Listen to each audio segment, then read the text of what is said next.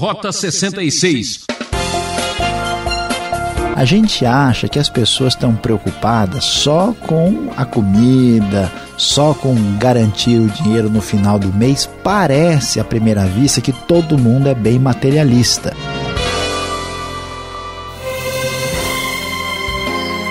Aqui é Beltrão e esse é o seu programa Rota 66. A aventura está no ar. E se você estiver no fundo do poço, ânimo, a sua vez chegou. A série Evangelho está apresentando o livro de João e hoje vamos até o capítulo 4, onde o professor Luiz Saião vai tratar de um assunto muito discutido em nosso tempo: quebrando todo preconceito. Quem nunca teve que enfrentar uma situação de indiferença e descaso? Até Jesus foi criticado por ajudar uma pessoa com a vida arruinada pelo pecado. Se você se encontra em desespero e sem rumo, este estudo tem muito que lhe dizer. Peço sua atenção por alguns minutos, a aula vai começar. Certamente, meu prezado ouvinte já ouviu a sugestão de que muitos religiosos, principalmente aqueles mais fervorosos, são pessoas cheias de preconceito. Pois é, até que ponto isso é verdade? Será que isso é fato ou é preconceito de quem disse? Olhando para o Novo Testamento, para a pessoa de Jesus, nós vamos ficar surpresos como Jesus para anunciar a sua mensagem de salvação, de vida e de perdão, era capaz de vencer todas as barreiras e quebrar todo preconceito. Jesus estava indo da Judéia para a Galileia. A Palestina, nos tempos de Jesus, ela era dividida basicamente em três partes. No sul ficava a Judéia, a Galileia ficava mais ao norte, no meio ficava a região de Samaria.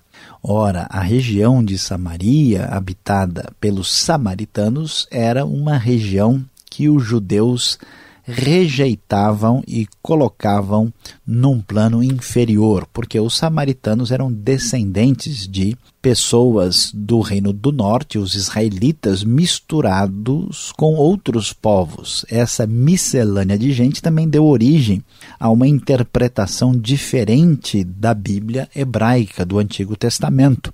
Os samaritanos, por exemplo, só tinham o Pentateuco e ah, diziam que o Monte Gerizim era o monte preferido por Deus em oposição aos montes de Jerusalém. E então havia uma rivalidade, uma situação muito difícil. E Jesus, ao sair do sul da Judéia para ir para a Galiléia, ao contrário do que faziam muitos judeus, ele passou por dentro de Samaria. Era-lhe necessário, diz o verso 4, passar por Samaria. E assim ele chegou a uma cidadezinha chamada Sicar, perto das terras que Jacó tinha dado a José. E lá estava um poço, que era um poço famoso, na verdade é uma cisterna grande, que era o chamado Poço de Jacó, e Jesus, cansado da viagem, sentou-se à beira do poço, e isso era por volta do meio-dia. De repente, olha só o que acontece uma mulher samaritana vem tirar água. Os samaritanos se vestem de maneira diferente dos judeus. Essa mulher se aproxima e, de repente, Jesus se volta para ela e diz: Dê-me um pouco de água, porque os discípulos tinham saído para comprar comida na cidade. A mulher fica muito impressionada e incomodada. E ela se volta para Jesus e pergunta: Como o Senhor, sendo judeu, pede a mim, uma samaritana, água para beber? Porque os judeus não se comunicavam com os samaritanos. Jesus está conversando com uma mulher, estando sozinho, e ainda uma samaritana. Veja que coisa surpreendente!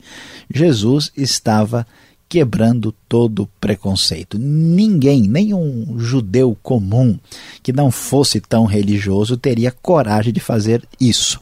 Jesus prossegue e vai conversar com a mulher e diz: Se você conhecesse o dom de Deus e quem é que está pedindo água, você é que pediria água e eu lhe daria água viva.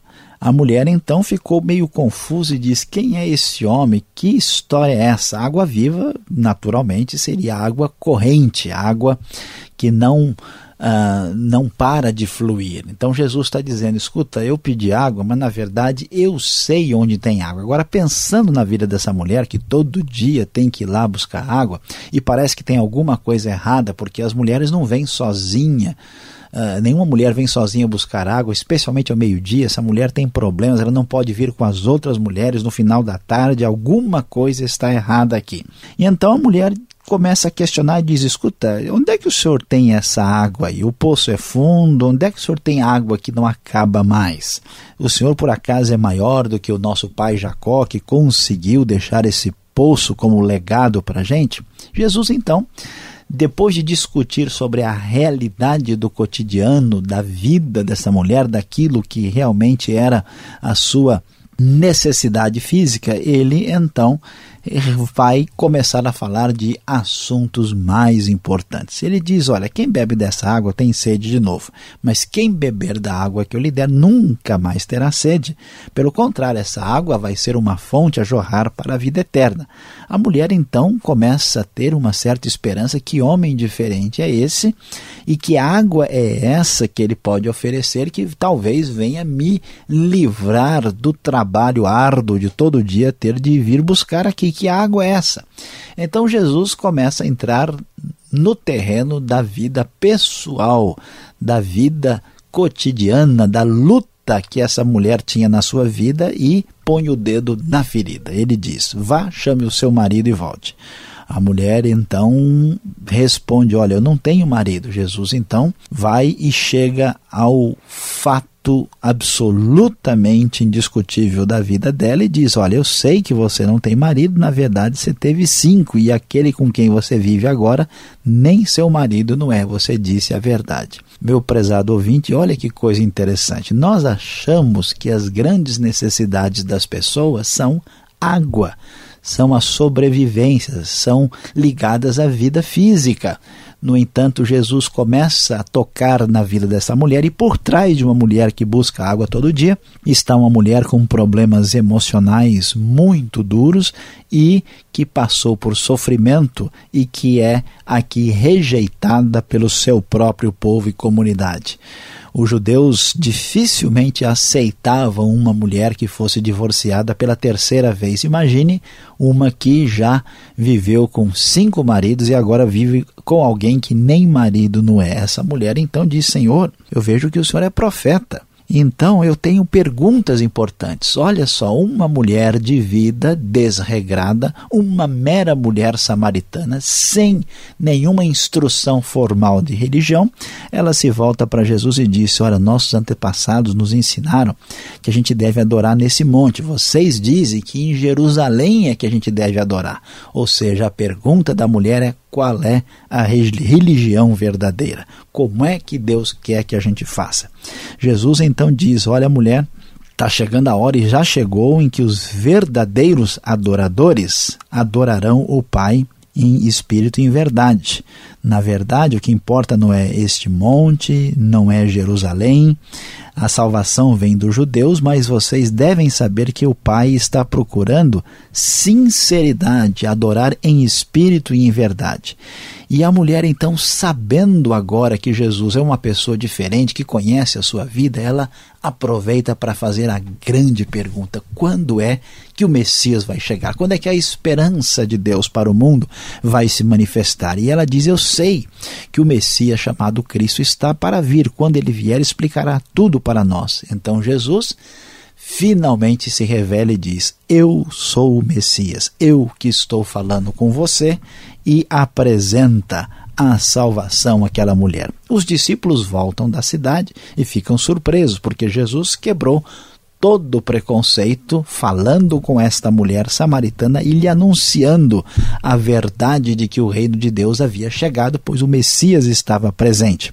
Então, eles se surpreendem, mas a mulher havia sido transformada e modificada pela palavra salvadora de Jesus. Tanto é impressionante que, olhando um pouco mais adiante, o texto vai dizer que muitos samaritanos daquela cidade creram nele por causa do seguinte testemunho dado pela mulher. Ele me disse tudo o que tenho feito assim.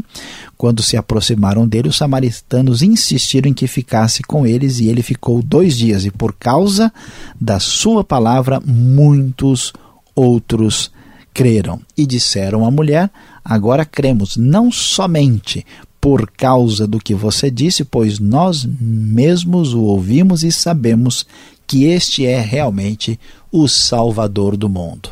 Pois é, você que está lá longe, aí bem distante, e que talvez pense que ninguém se preocupa com a sua vida, ou que talvez ninguém se importe com você, assim como Jesus foi atrás da mulher samaritana, uma pessoa totalmente desprezada, que tinha perdido todas as referências e tinha praticamente destruído a esperança da sua vida, Jesus se apresenta, lhe traz perdão, salvação e vida eterna e reconstrói essa vida que agora é um testemunho para todo mundo. Assim também Deus quer agir com você na sua vida, fazendo uma grande diferença. Pois é, meu prezado ouvinte, e o texto de João 4 vai terminar com mais um milagre especial da parte do Senhor Jesus. Nós vamos ver como Jesus cura o filho de um oficial, sendo agora o seu segundo milagre. Este milagre aparece depois da história da mulher samaritana, porque na história da mulher samaritana, Jesus se apresenta como a água da vida, ou seja, aquele que nos traz vida. E aqui nós vemos Jesus curando o filho de um oficial, dando-lhe vida. Este moço foi curado por Jesus, porque Jesus provou o seu poder sobre a morte e sobre a vida, afinal de contas, ele é também o Senhor da própria vida.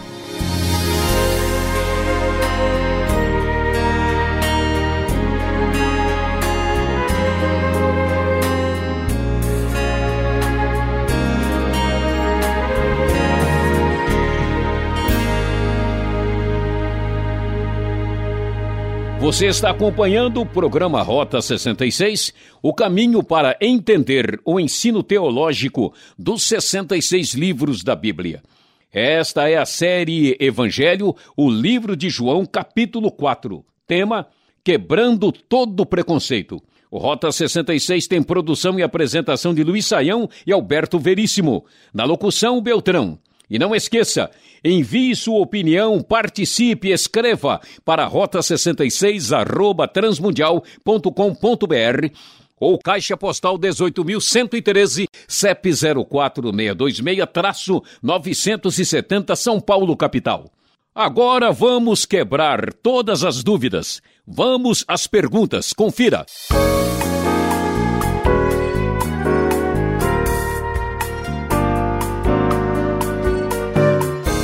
João capítulo 4, voltamos agora com as perguntas para entender melhor o texto. Professor Luiz Saião, depois da aula, surgem as dúvidas, um tirateima aqui. Por que tanta inimizade entre judeus e samaritanos? Povos vizinhos estão ali do lado, por que tanta rixa?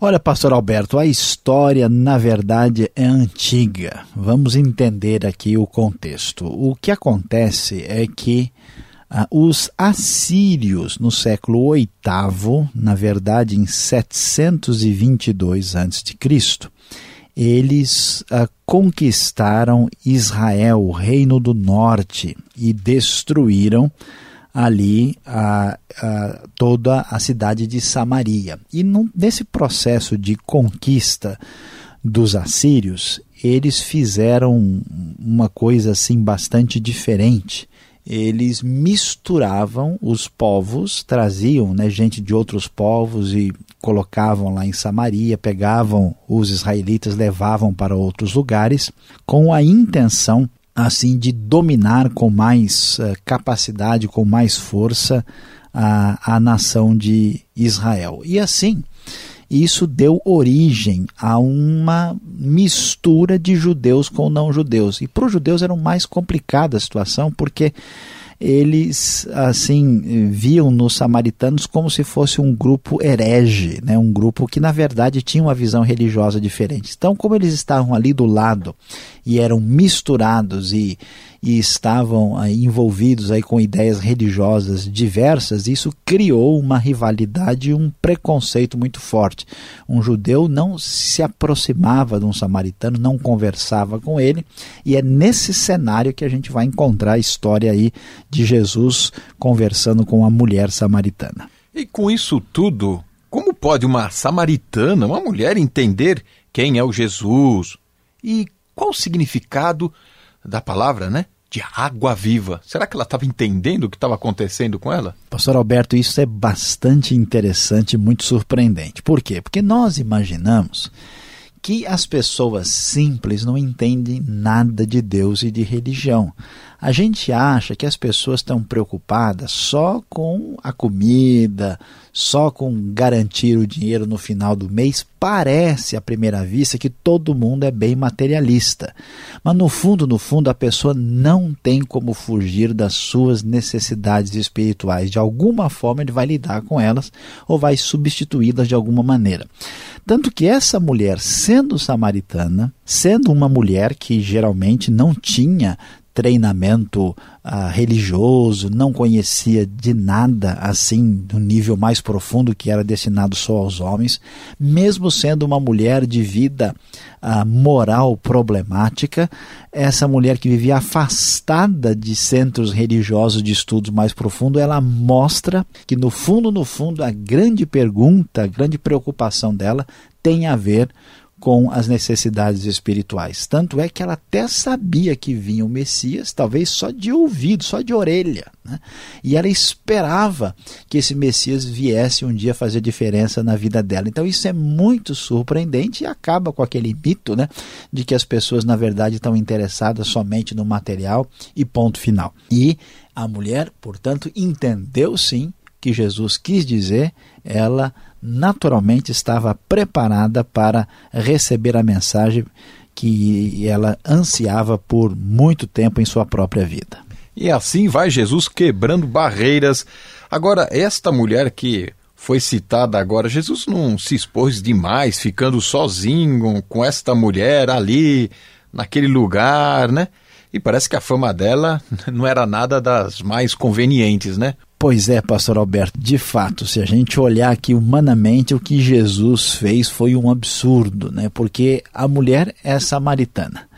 A mulher tem uma fama horrível ela está sozinha e Jesus vai conversar com ela e a gente vê como Jesus quebra os preconceitos. As pessoas religiosas, elas às vezes caem numa armadilha de tentar se proteger das pessoas mais impuras e problemáticas. O cristianismo vai ensinar exatamente o oposto, né? que nós precisamos nos aproximar dos doentes exatamente para ajudá-los. Afinal de contas, porque no fundo, no fundo, todo mundo é igual e tem as mesmas necessidades. O que existe são pessoas mascaradas, que fazem de conta que são superiores aos outros, mas no fundo Todos nós precisamos da misericórdia, da graça e da ajuda de Deus. Jesus, então, está disposto a ser mal entendido, está disposto a ser criticado, tudo por amor à alma dessa samaritana que precisa de salvação. Da mesma maneira, também Deus se importa conosco e Jesus está disposto a fazer de tudo para que nós venhamos a receber essa salvação. E olha, pastor Alberto, a situação dessa mulher é realmente complicada. Ela ela poderia divorciar no máximo umas três vezes. Ela já tendo divorciado cinco vezes, tendo vivido com cinco homens e agora vivendo com alguém que nem era mais casado, essa mulher ela era execrável, rejeitada perante o povo, tanto é que essa é a razão porque ela vem sozinha, porque ninguém tem coragem de se aproximar dela para não se contaminar de alguma forma.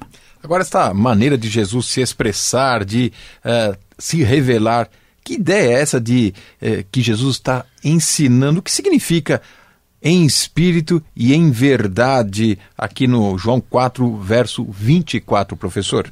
Olha, pastor Alberto, aqui Jesus está mudando bastante o conceito uh, teológico a respeito de o que significa verdadeira adoração. Porque antigamente, o que, que os judeus pensavam? Olha, que a adoração verdadeira ela é aquela que é feita no templo aquela que é feita no lugar onde Deus habita. Os samaritanos diziam: não, não, ele habita mais para cá, ele está aqui no Monte Gerizim.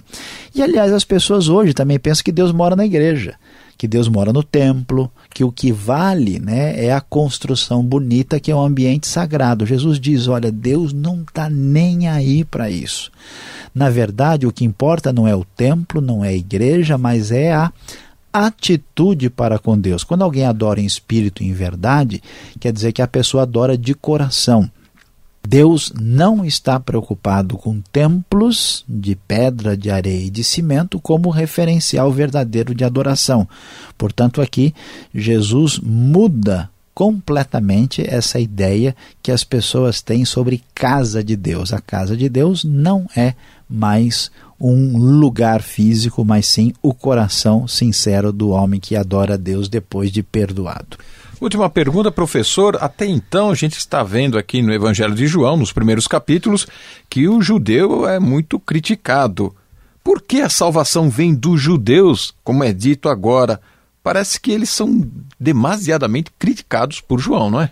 Pois é, pastor Alberto, é meio uh, estranho né, o que a gente vai observar aqui. Que história é essa? A salvação vem dos judeus, mas como assim a salvação pode vir dos judeus? Na verdade, por que, que Jesus disse isso? Jesus disse isso para a samaritana.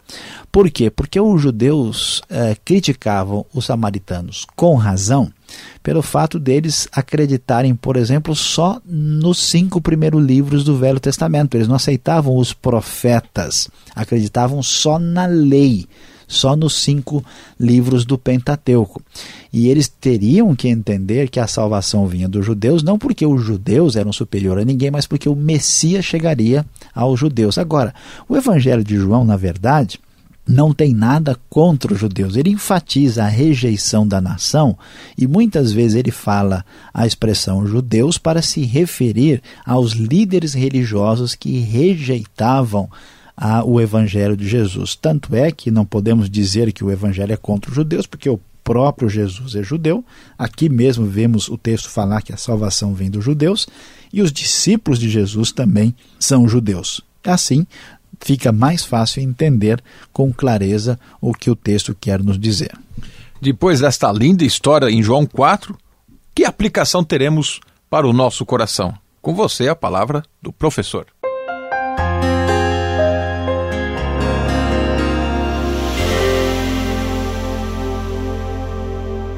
Hoje, no Rota 66, estudamos juntos João capítulo 4. É, e contra muita mentalidade religiosa, vimos como Jesus andou quebrando todo preconceito. Jesus arriscou-se de maneira a ser criticado para trazer as boas notícias da salvação à mulher samaritana que tinha vivido uma vida de pecado, afastada de Deus e uma vida inclusive prejudicada pela própria sociedade. Pois é, meu querido ouvinte, muita gente está numa situação parecida. Portanto, preste bem atenção: não importa o quanto você tenha pecado, nem importa qual é a sua atual situação. Quando você se volta para Jesus, a água da vida, você receberá na hora perdão e salvação. Rota 66 termina aqui. Obrigado, ouvinte, pela audiência e não esqueça de sintonizar esta emissora neste horário para a continuação deste estudo sensacional. Vai coisa boa por aí! Esta é uma realização transmundial. Fique na gloriosa paz do Senhor e até o próximo Rota 66.